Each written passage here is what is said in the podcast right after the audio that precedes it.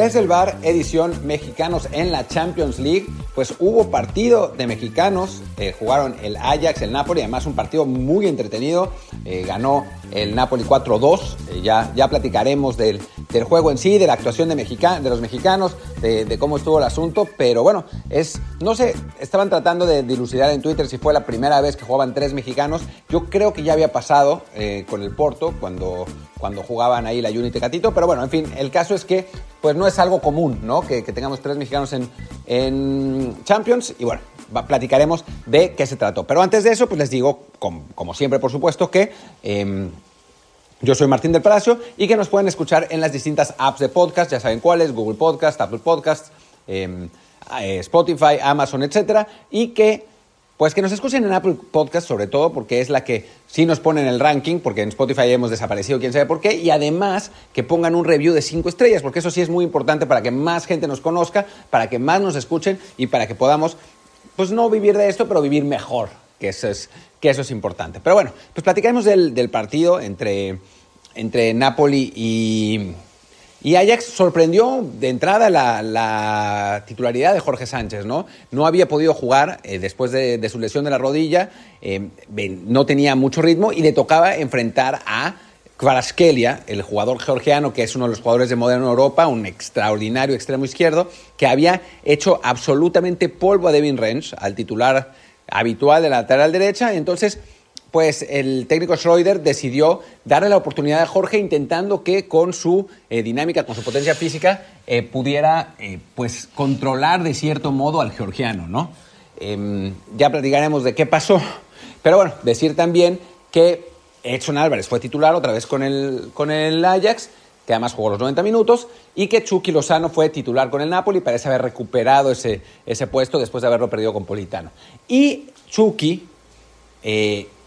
correspondió a la confianza de ser titular jugando un muy buen partido, sobre todo lo que pasó al principio del, del mismo, ¿no? Eh, la, esencialmente en la primera jugada del partido, eh, Chucky Lozano se recibe la pelota por la banda derecha, encara, eh, como, en, como en sus mejores tiempos, recordemos que, que, Chucky está jugando en el Napoli, juega a pierna buena, ¿no? A diferencia de, de como lo hace en selección, que, suele jugar a, pierna cambiada, pero no, en, en, el Napoli juega a pierna buena, y bueno, encara, combina perfectamente con, eh, me parece que, que, había, que fue con Raspadori en, esa jugada, hace una pared, le levantan la pelota a Chucky, que va a recibir la pared, bueno, no a recibirla, sino a finalizarla con la cabeza y anota.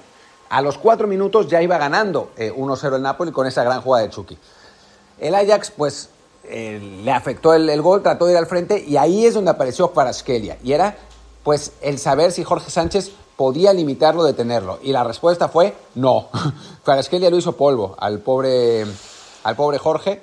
La realidad es, o sea, se lo llevó horrible en una jugada que por de casualidad no, tiró, no terminó en gol porque el propio Chucky le pegó al, al, balón un poco, o sea, le quedó la pelota un poco alta después del desborde de Kvaratskhelia y el centro y un rebote. Le quedó un poco alto que tendría que haberlo definido mejor, hay que ser absolutamente francos, y su disparo se fue por encima, pero la siguiente jugada sí desembocó en el segundo gol del, del Napoli, marcado por eh, Raspadori. ¿no? La verdad es que a, a, Jorge esas dos jugadas les, le costaron un montón, después todavía hubo otra más en la que eh, se lo llevó, y después logró más o menos poderse meter al partido, ¿no? O sea, obviamente le, había, le estaba costando por la falta de ritmo, le estaba costando porque jugó contra un, contra un jugador que ha pues puesto en ridículo prácticamente a casi todos los jugadores que, ha enfrentado, ¿no? Entonces, sin, justificar, sin justificarlo, porque la realidad es que eh, no fue una buena actuación, fue una mala actuación, eh, y hay que decirlo así, jugó mal. Sobre todo esa parte, ¿no? Esos primeros 25-30 minutos, que pues lo, lo, tuvo de hijo el georgiano, eh, pues sí llegaba sin ritmo, y yo creo que es la primera vez que le tocaba enfrentar a un jugador de ese nivel. Y pues ahí se notó la diferencia, ¿no? Después se asentó, ya no se lo llevaron así, pudo colaborar al frente, eh, generó un par de, de, jugadas no peligrosas, pero sí eh, un par de corners, después él mismo resolvió un par de jugadas defensivas bien, pero bueno, pues ya el, daño estaba hecho claramente y, el, y el Napoli perdía dos goles a cero, digo, perdón, el, Ajax perdía dos goles a cero, después reducen la, diferencia 2 a 1, eh, pero Pero bueno, así termina, me parece, la primera mitad 2 a 1. Y empezando el segundo tiempo, marca el tercero el, el Napoli. No empezando al minuto 65, 61, por ahí. Eh, marca el tercero el Napoli en un penal que para mí no era. De hecho, se marcan dos penales en el, en el partido, que para mí ninguno de los dos es. De, los dos es. Pero bueno, con ese, con ese 3 a 1, pues el técnico decide que ya era hora de sacar a Jorge Sánchez. No tanto por, por para meter a otro lateral, sino para eh, meter a Yuri Vaz, para cambiando el, un poco el dibujo y, tratando de ir más, más hacia el frente. Y bueno, pues ahí termina la participación de nuestro jugador mexicano. Por otro lado, a Edson Álvarez también le costó. O sea, no fue, no fue su partido más brillante a la defensiva. Estuvo participativo como siempre, pero no, no recuperó tanto el balón eh, no fue culpable, me parece que de ninguno de los goles, pero sí eh, le, costó, le costó trabajo asentarse en el juego. El Lobotka eh, lo, hizo, lo hizo realmente bien, el, jugador con, quien competía directamente Edson. Sí, la realidad es que, que, en estos dos partidos contra el Napoli, Edson pues no tuvo sus participaciones más afortunadas. De nuevo, creo que los problemas fueron claramente por las bandas en ambos juegos. no, no es que el peso del juego del del Napoli fuera, fuera por el centro y el, y el control de balón, o sea, digamos que, que, basara su estrategia en el control de balón, pero sí le, tendría que haberse impuesto más Edson. No, no fue un, un, una buena serie, por decirlo de alguna manera, del jugador mexicano. Por otro lado, el Chucky sí tuvo un buen partido, es la realidad. Jugó, me parece que hasta 80 minutos. Eh, aquí lo tengo, 77 minutos, 77 minutos eh, eh, jugó, al final lo, reemplazó Politano, pero bueno, ya cuando, cuando había salido Chucky, el partido creo que ya iba 3-2, porque no, iba todavía 3-1. Después el Ajax reduce la diferencia con otro penal, 3-2, y termina ganando el, Napoli con un gol de Simen 4-1.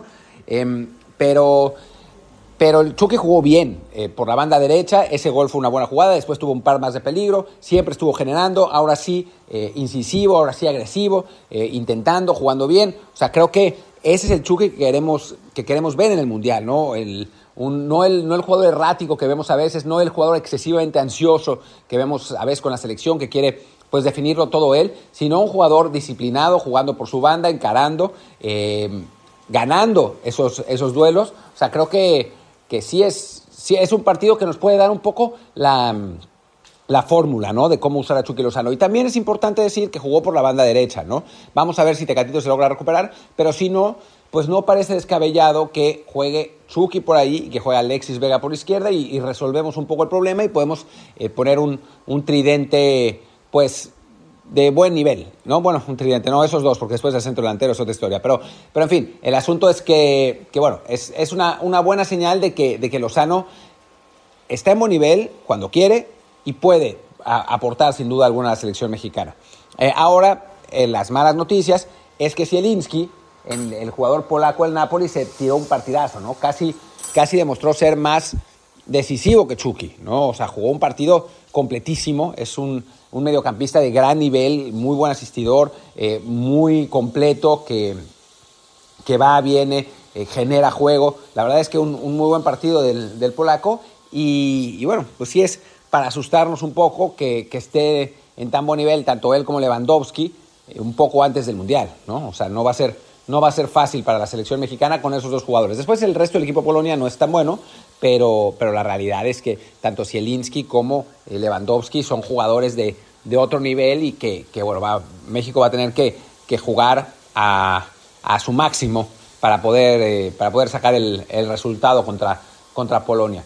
Lo de Jorge Sánchez, pues también preocupa un poco, ojalá que con más ritmo, ojalá con esta experiencia que, que tuvo al enfrentar a un extremo top, eh, pues le sirva para, para poder eh, aprender y para poder estar en, en, mejor situación, situación en el Mundial cuando enfrente a, a, Polonia, que bueno, pues Zielinski puede ser que juegue por ahí, que juegue un poco más adelantado de lo que lo hacen en Napoli, pero, pero bueno, no, no, va a ser, no va a ser un partido fácil para, para México, no va a ser un partido fácil para Jorge Sánchez, pero eso ya lo sabíamos, además, ¿no? Entonces, dentro de todo, da gusto que hayan jugado tres mexicanos en Champions, aunque, bueno, las actuaciones vayan de muy buena, de Chucky, a, pues, regular de, de Edson, a mala, de Jorge Sánchez y ojalá que, lo sigamos viendo en Champions, ojalá que Jorge Sánchez, el técnico eh, haya considerado que, que es mejor lo que hizo que lo que había hecho Devin Range y lo mantenga de titular, ojalá, ¿no? Eso es, lo único que, podemos decir. Y por lo pronto, pues yo los dejo.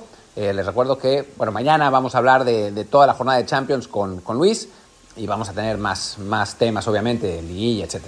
Pero bueno, yo soy Martín del Palacio, mi Twitter es arroba, mi Twitter es arroba martín de ELP, el del podcast es desde el bar POD, eh, lo mismo que el del grupo de Telegram, donde podían haber visto el partido, si hubieran querido, el partido de, de Napoli contra Ajax y también el partido del Barcelona. Así que pues entrenle y entren a la discusión y vean los partidos, etc.